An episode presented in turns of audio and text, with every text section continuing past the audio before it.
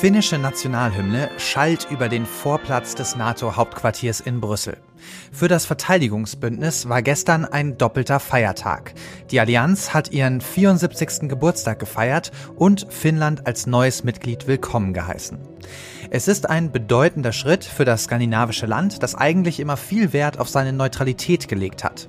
Der russische Angriffskrieg in der Ukraine sorgte aber für ein schnelles Umdenken.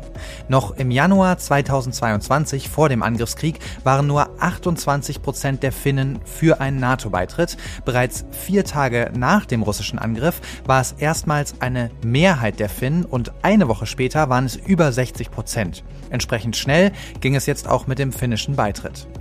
Ein Wermutstropfen bleibt allerdings, eigentlich wollten Finnland und Schweden gemeinsam beitreten, daraus wurde nichts. Die Türkei und Ungarn blockieren den schwedischen Beitritt weiterhin aus eher innenpolitischen Gründen. Mit ihrem NATO-Beitritt bekommen die Finnen eine felsenfeste Sicherheitsgarantie, heißt es in Brüssel. Das bedeutet im Umkehrschluss, das Verteidigungsbündnis übernimmt eine große Verantwortung für Finnlands Sicherheit, einem Land mit einer über 1300 Kilometer langen Grenze mit Russland. Der Nachbar im Osten knirscht mit den Zähnen, rasselt mit dem Säbel, aber konkrete Reaktionen bleiben bisher aus. Über all das wollen wir heute sprechen am 5. April 2023 im FAZ-Podcast für Deutschland. Verabredet bin ich mit der langjährigen und erfahrenen NATO-Strategin Stefanie Babst. Wir schalten außerdem zu unserem Moskau-Korrespondenten Friedrich Schmidt und nach Brüssel zu Thomas Gutschka, der das Außenministertreffen dort für uns verfolgt. Mitgeholfen haben Ann-Sophie Herzner, Kathi Jakob und Kathleen Shaw. Mein Name ist Felix Hoffmann und ich freue mich sehr, dass Sie mit dabei sind.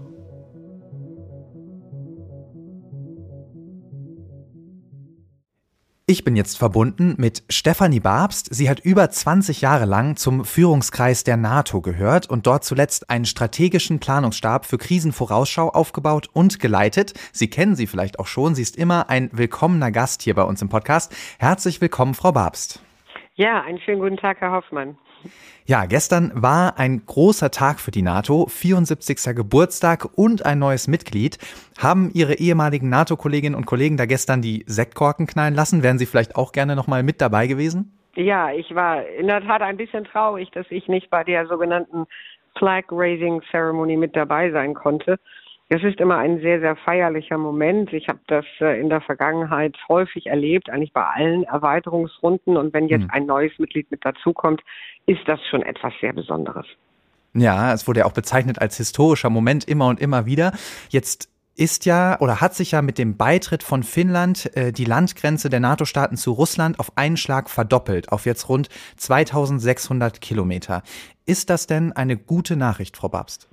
Ja, das ist eine wirklich eine gute Nachricht, äh, vor allen Dingen deswegen, weil wir mit Finnland eben ein ausgesprochen militärisch leistungsstarkes neues Mitglied in der Allianz haben. Die Finnen haben ja Streitkräfte, die sie bis zu 280.000 Mann aufwachsen lassen können. Mhm. Äh, sie haben hochmoderne Streitkräfte, bestens ausgestattet, hoch äh, interoperabel und ähm, all das lässt mich äh, sehr hoffnungsvoll in die Zukunft schauen, wenn ich mir überlege, was kann und wird natürlich auch Finnland in den nächsten Jahren zur NATO beitragen.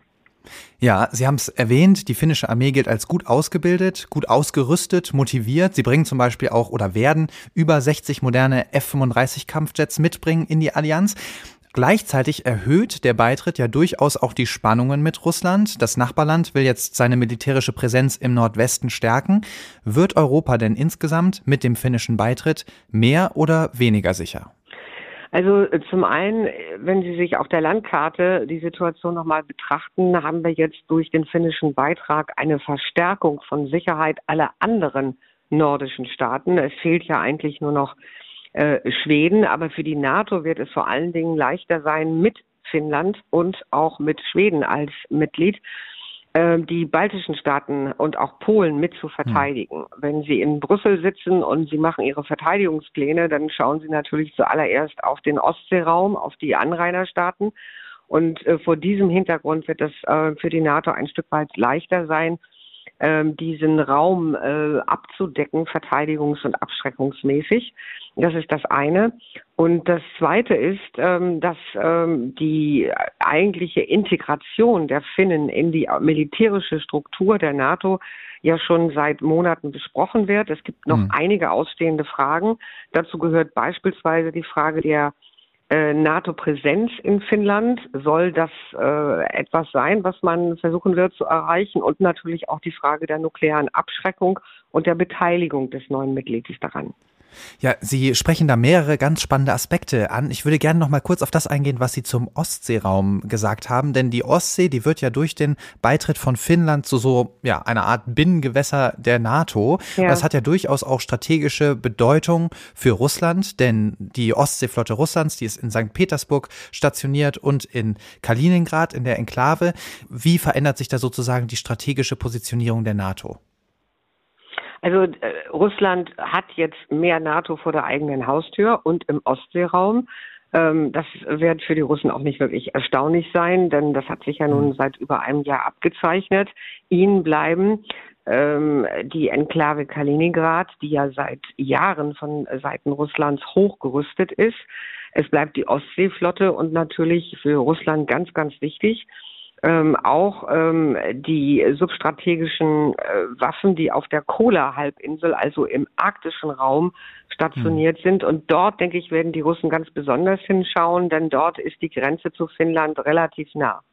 Mhm. Und da sind äh, U-Boote stationiert und Flieger, die auch ähm, atomar ausgerüstet werden. Richtig, ja, das ist ähm, der Stützpunkt der sogenannten Zweitschlagskapazität Russlands, ähm, ein, eine ganz, ganz wichtige ähm, Bastion, wenn Sie so wollen, die, mhm. die Russland in den vergangenen Jahren auch immer weiter ausgebaut hat. Und das ist eine Art von äh, nuklearer Rückversicherung aus russischer Sicht. Und ähm, Sie werden sehen, dass Russland diesen Bereich, diese Region, denke ich, noch weiter ausbauen wird, noch weiter zu seinen Gunsten versuchen wird zu schützen. Hm. Sie haben die Grenze gerade schon angesprochen. 1300 Kilometer lang. Hauptsächlich ist das Waldgebiet. Die Grenze ist eigentlich kaum befestigt. Hm. Was glauben Sie, passiert da jetzt was? Also verlegt die NATO jetzt Truppenverbände oder Material in die Region oder bleibt erstmal alles so, wie es ist? Das bleibt äh, Gegenstand von weiteren Konsultationen zwischen Finnland und den anderen Bündnispartnern und natürlich auch ähm, den Vertretern der NATO-Kommandostruktur. Eine erste hm. wichtige Frage wird jetzt sein, welches äh, regionale Hauptquartier wird den Verteidigungsschutz Finnlands aus mit organisieren? Ähm, da bieten sich einige Hauptquartiere an. Äh, und darüber hinaus wird die Frage eben mit den Finnen diskutiert werden müssen, wollen sie NATO-Infrastruktur und wenn ja, in welcher Form, permanent oder rotierend? Oder wird das erst einmal, was ich eher annehme, keine Rolle spielen? Die Finnen sind ja durchaus in der Lage, ihre Grenze gegenüber Russland auch mit eigenen Kräften zu verteidigen. Das finde ich sehr spannend, dass Sie das ansprechen, weil ich frage mich so ein bisschen, wie das bei Schweden ist. Da ist die militärische Lage ja doch ein bisschen anders. Schweden war seit dem frühen 19. Jahrhundert nicht mehr als Konfliktpartei an einem Krieg beteiligt und hat seit den 90ern seine Streitkräfte deutlich verkleinert, also die Armee um 90 Prozent, mhm. die Marine um 70 Prozent. Wenn wir jetzt hier die gleiche Kosten-Nutzen-Analyse aus Sicht der NATO machen wie bei Finnland, Fällt das Ergebnis da nicht ganz anders aus?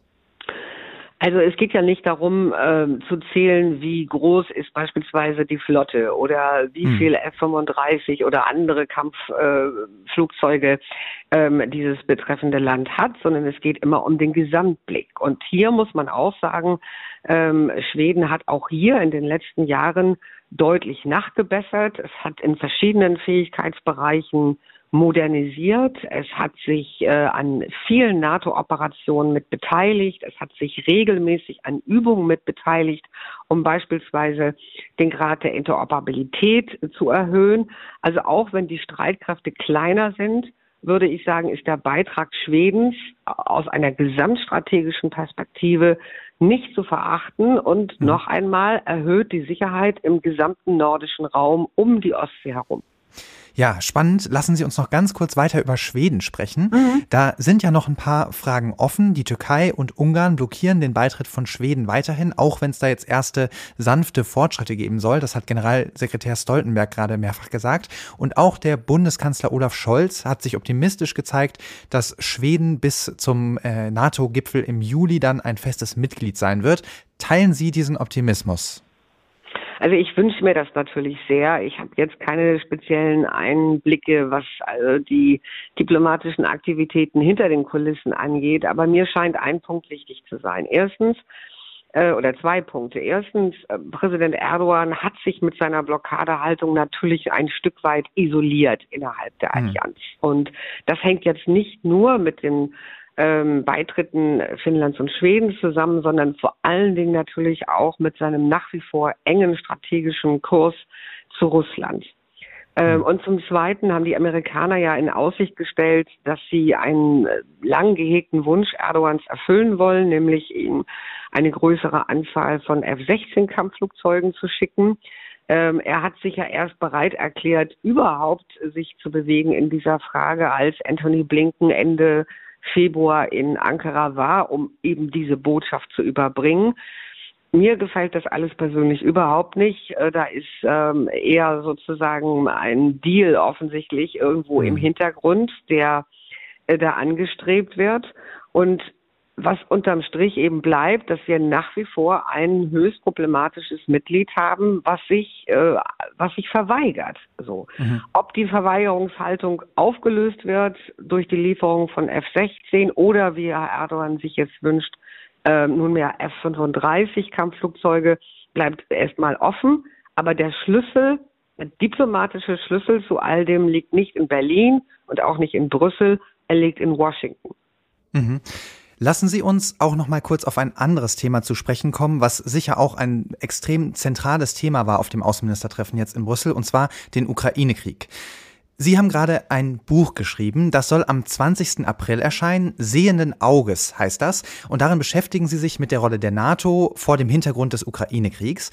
Und ähm, das erste Kapitel, das beginnt mit einer Szene, bei der man sich wirklich also an den Kopf greift. Da beschreiben Sie, wie Sie bei einer Anhörung in Berlin im Auswärtigen Ausschuss sitzen, eine Woche vor Kriegsbeginn in der Ukraine. Und alle der mit Ihnen geladenen Expertinnen und Experten sehen eigentlich kein Problem oder haben das Papier nicht mal gelesen, um das es da geht. Das erste Kapitel, das steht also berechtigterweise unter der Überschrift Blindheit. Frau Babst, hat sich an dieser strategischen Blindheit wirklich etwas geändert hier bei uns?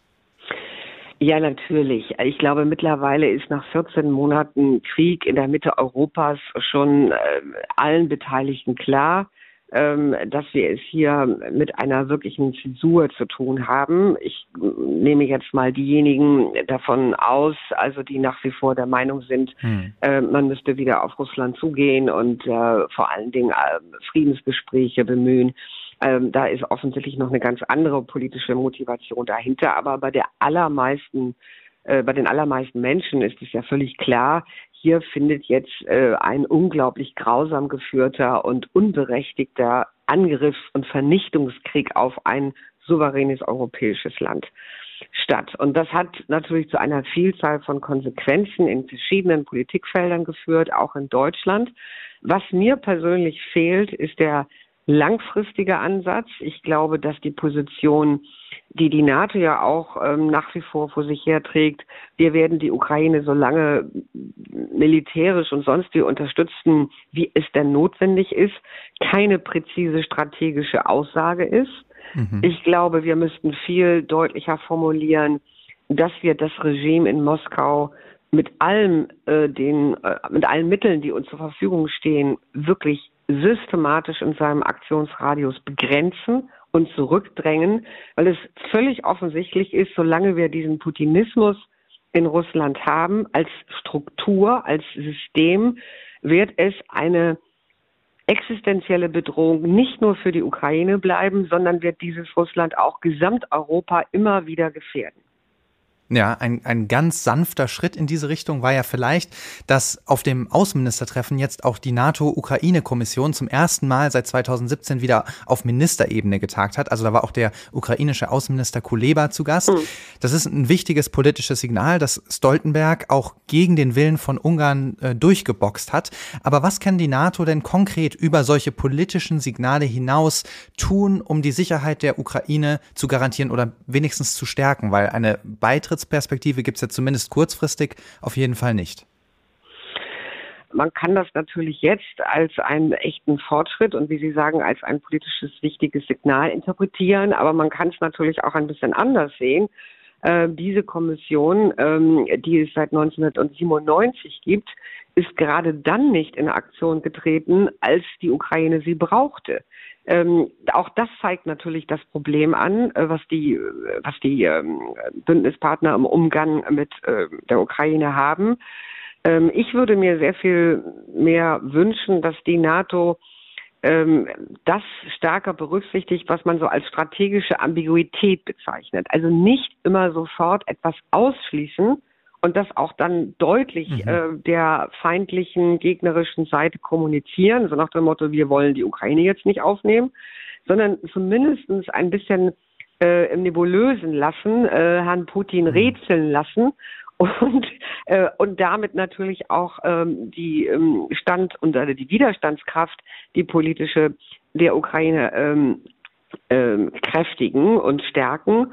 Und ganz konkret müsste die NATO natürlich sich jetzt auch jetzt über anfangen zu überlegen, was könnte sie dann de facto tun, wenn beispielsweise in einem halben Jahr der heiße Krieg zum Erliegen kommt, irgendwo in der Mitte der Ukraine äh, so eine Art von eiserner Vorhang fällt. Mhm. Und was würde das bedeuten? Also wenn die NATO dann eine Restukraine in irgendeiner Form tatkräftig unterstützen müsste, auch ja. beispielsweise mit Truppen.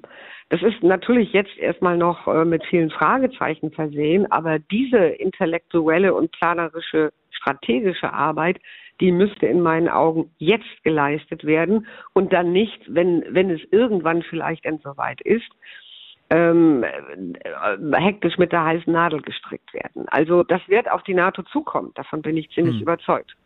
Ja, das wäre dann sicher die langfristige NATO-Strategie, die Sie vorhin schon gefordert haben. Lassen Sie uns zum Schluss noch auf Generalsekretär Stoltenberg zu sprechen kommen. Mhm. Denn ob die Ukraine jetzt der NATO beitritt oder nicht, das ist auf jeden Fall nicht mehr seine Sorge. Er verlässt nämlich sein Amt im Herbst. Er ist ja schon seit 2014 Generalsekretär, hätte eigentlich schon letztes Jahr gehen sollen und hat dann aber wegen des Ukraine-Kriegs nochmal um ein Jahr verlängert ein richtig klares Verfahren, wie so ein Nachfolger oder eine Nachfolgerin bestimmt wird, gibt's ja nicht. Nehmen Sie uns doch noch mal ganz kurz mit in die NATO. Wie läuft das ab und wen halten Sie denn aktuell für die aussichtsreichsten Kandidatinnen oder Kandidaten? Also das Verfahren ist in der Tat sehr intransparent und, und nebulös, sehr opak, weil es eigentlich nur so läuft, dass äh, bestimmte Kandidaten in der Regel über die Medien sich entweder selbst äh, in den Vordergrund mhm. schieben und sagen, ich habe hier als Person X oder Y Interesse. Äh, das machen einige Kandidaten. Andere werden durch ihre Hauptstädte, durch ihre Regierung schon mal so nach vorne geschoben. Das wird in der Regel auch über die Medien lanciert.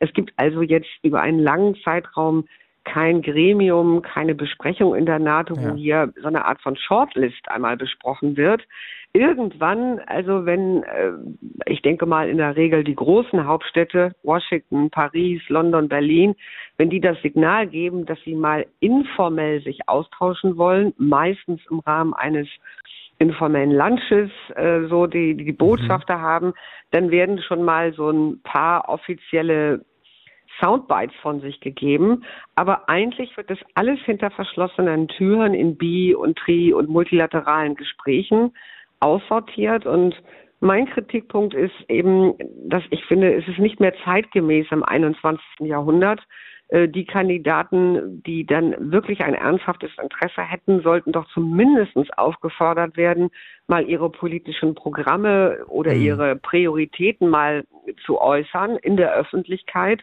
so dass man ein Stück weit ersehen kann, was sind das eigentlich für Figuren, die sich da bewerben und warum bewerben sie sich, mit welcher Zielsetzung. Ähm, also das wäre mein Wunschdenken. Aber zu der Frage der Kandidaten, die jetzt so im Raum ja. schwirren und in der NATO-Cafeteria von Mitarbeitern dann ja in der Regel auch diskutiert werden, da gibt es sehr viel Gossip und sehr viel Schwatzen und sehr viel Diskussion. Ähm, aber eigentlich alles aus den Medien gefüttert. Ja. Ähm, da sind ja solche Namen wie der des britischen Verteidigungsministers, äh, Ben Wallace, der wird äh, gehandelt, dann äh, gibt es die Frage, ob Polen einen Kandidaten, vielleicht sogar den Premierminister stellt. Dann werden auch ja häufig äh, die Namen genannt von den sogenannten Mädels, also den äh, der weiblichen Führungsriege aus äh, den baltischen Staaten. Da mhm. möge es vielleicht auch Interesse geben. Ähm, und dann gibt es so äh, Figuren wie ja wie beispielsweise Mario Draghi, ähm, der von italienischer Seite und ich wiederhole das nochmal, auch hier ist die Presse da mal ganz wichtig, ja. ähm, da so nach vorne geschoben wird nach dem Motto, auch da gibt es vielleicht Interesse. Aber das ist alles gegenwärtig noch Gossip, es ist ähm, noch so Positionierung und irgendwann wird der Generalsekretär die Botschafter einladen, informell und sehr diskret sich da ein bisschen stärker zu, zu äußern, weil der ganze Zug will natürlich in Vilnius, die ganze hm. NATO-Karawane, erscheinen, um dann schon einen Kandidaten konsensfähig gemacht zu haben. Ja, ist es denn klug, wenn es da jetzt zu so einem Postengeschachere hinter verschlossenen Türen kommt? Also könnte das nicht auch destabilisierend sein? Stoltenberg hat seine Entscheidung ja nicht ohne Grund äh, aufgeschoben und die Situation ist ja aktuell jetzt nicht weniger kritisch als im vergangenen Herbst, oder? Ähm, ja, ähm, das ist wohl richtig. Ähm, ich habe sechs Generalsekretäre erlebt und für sie arbeiten dürfen und fünf Wahlen, wenn Sie so wollen, oder fünf Nominierungsprozesse mhm. miterlebt. Und es lief eigentlich immer nach demselben Muster, das, was ich Ihnen hier eben versuchte zu schildern. Ja, ja. Jede Menge Gossip und am Ende kommt dann auf einmal so wie aus so einer Wundertüte eine Figur raus, die dann offensichtlich unter den Mitgliedstaaten konsensfähig ist. Ähm, ist das etwas, ähm, was man ändern sollte? Ich persönlich finde ja. Aber ich mhm. kenne niemanden aus dem Hauptquartier und schon gar nicht meinen ehemaligen Boss, den NATO-Generalsekretär Stoltenberg, der da mal einen Vorschlag gemacht hat, das Prozedere ein bisschen weniger opak und mhm. äh, transparent zu machen. Ähm, ja, also insofern denke ich, werden wir das auch dieses Mal wieder erleben. Und äh, ja, und das Ganze hat natürlich dann ein Stück weit so ein Geschmäckle. Ja, also da bleibt es auf jeden Fall spannend und wir bleiben natürlich dran. Herzlichen Dank für das Gespräch, Frau Babst. Aber sehr, sehr gerne. Ich freue mich auf das nächste Gespräch und wünsche Ihnen noch einen sonnigen Tag. Vielen Dank, das wünsche ich Ihnen auch.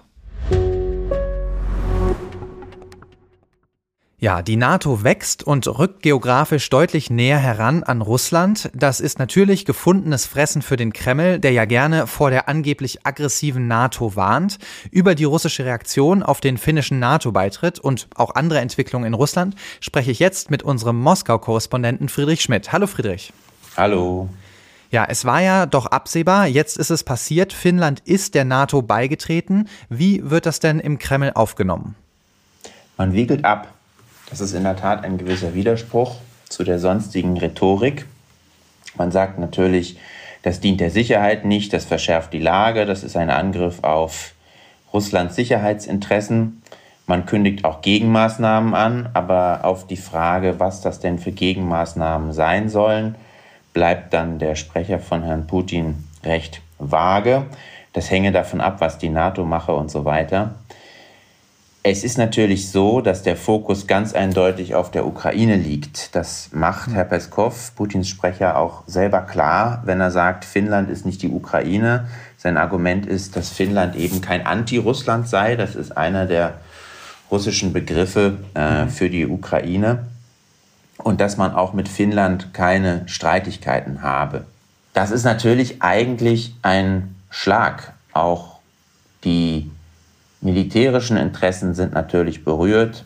Es ist auch ein politischer Schlag, denn man hat sich immer äh, gefreut, dass äh, Finnland äh, blockfrei ist, nicht neutral mehr, aber bündnisfrei.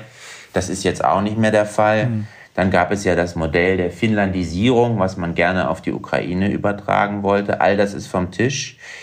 Das ist natürlich ein Rückschlag für Putin und interessanterweise ist es eben äh, die Reaktion darauf, dieses Abwiegeln, dieses Kleinreden. Es kann keiner sagen, dass das ein enormer äh, Rückschlag ist für Putin, dass er Russlands Interessen geschadet hat. Mal abgesehen davon, dass er durch den Ukraine-Krieg im Grunde ja auch äh, Russlands westliche Flanke entblößt, weil die Kräfte da alle gebunden sind. Das sagt natürlich so keiner, ja. ähm, aber es ist eben so. Ja. Du sagst, es gibt jetzt noch keine konkreten äh, militärischen Reaktionen darauf, aber ähm, Putin hat ja kürzlich angekündigt und das mittlerweile auch umgesetzt, soweit ich das sehen kann, äh, dass äh, taktische Nuklearwaffen in Belarus stationiert werden sollen. Zu der belarussische Machthaber Lukaschenko ist ja heute auch zu Besuch in Moskau. Diese taktischen Nuklearwaffen in Belarus, die sollen angeblich an der polnischen Grenze aufgestellt werden. Worum geht es denn Putin dabei? Also geht es darum, die NATO und die EU nuklear zu bedrohen, also dieses Bedrohungsszenario noch stärker aufzubauen, oder geht es auch darum, vielleicht Belarus fester an sich zu binden?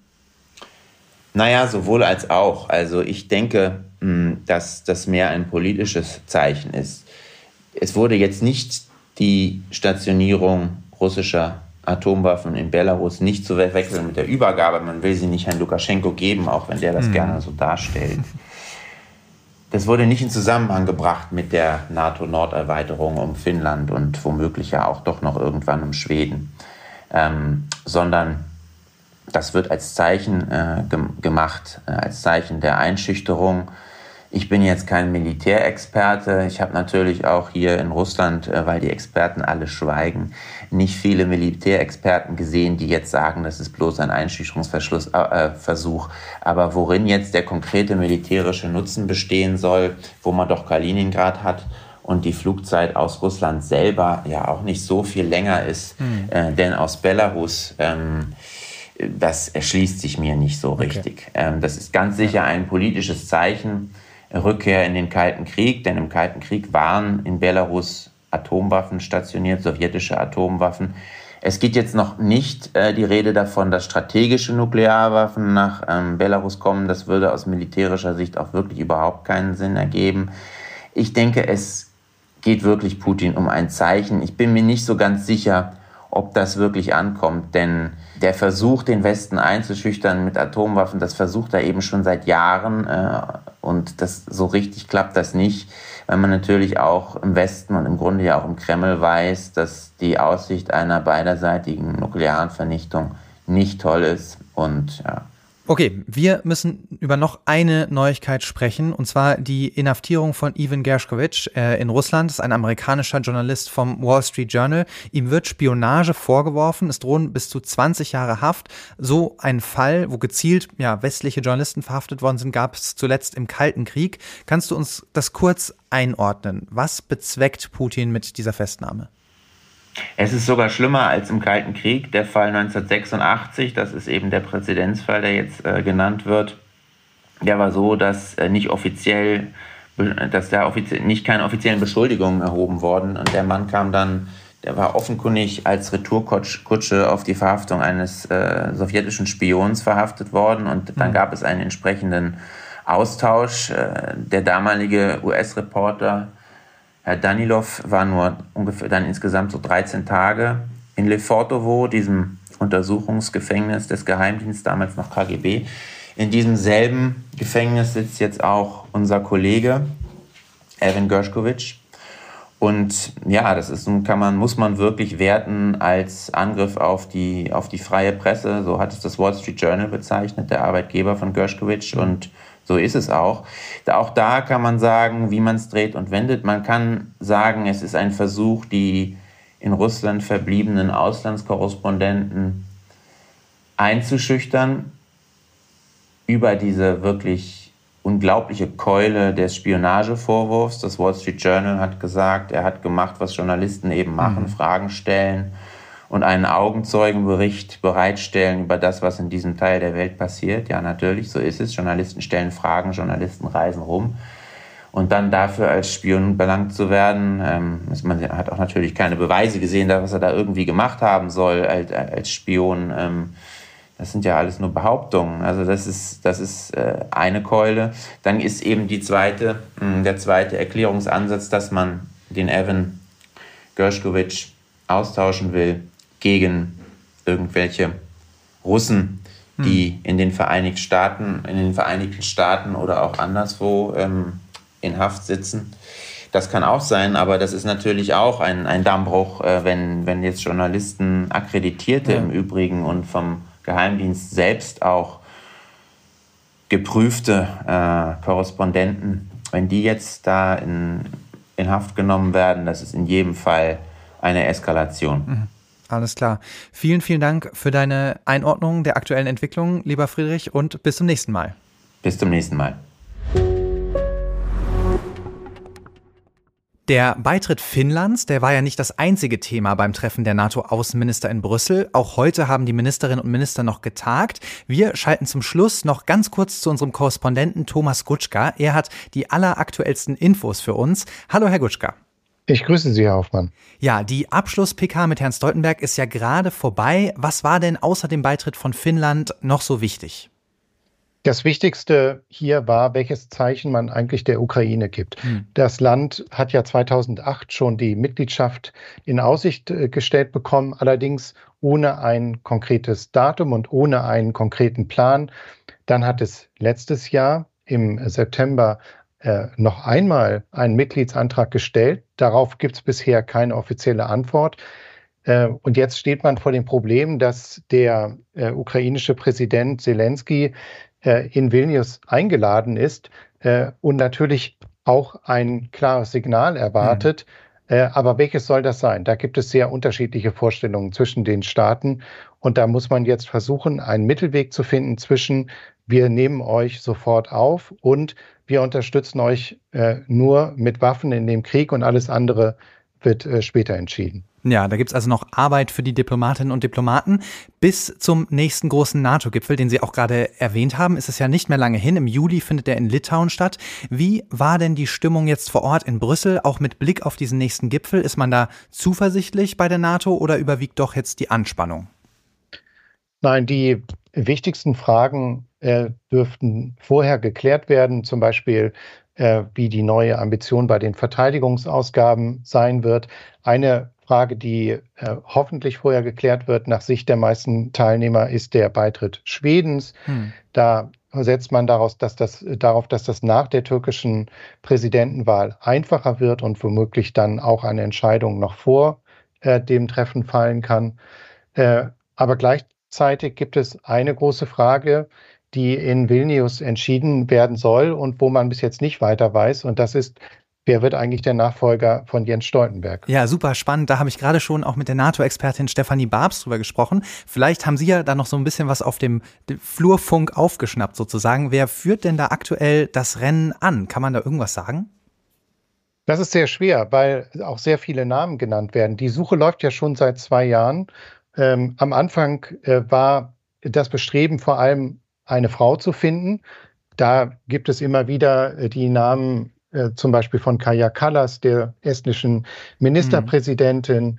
äh, äh, oder von Melanie Jolie, der kanadischen Außenministerin.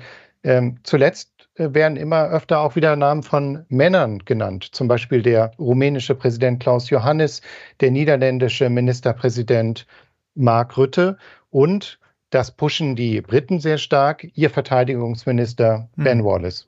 Okay, da bleibt's also spannend und Sie bleiben natürlich dran für uns. Vielen, vielen Dank, lieber Herr Gutschka, nach Brüssel.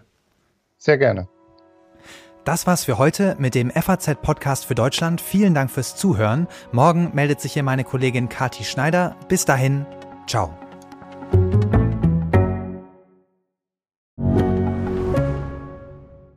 Mein Name ist Dr. Tilman Rümenapf, niedergelassener Kinder- und Jugendarzt hier im Ennepe-Ruhr-Kreis. Die Einführung der Telematik sehe ich durchaus als Chance, aber aktuell fällt das System oft aus und es gibt viel zu wenig technischen Support. Dafür geht eine Menge Zeit drauf, in der ich die Kinder nicht genügend betreuen kann. Das muss sich ändern. Die besondere Nähe der niedergelassenen Haus- und Fachärzte ist in Gefahr. Was die Gesundheitspolitik jetzt dringend ändern muss, erfahren Sie auf rettetdiepraxen.de. you.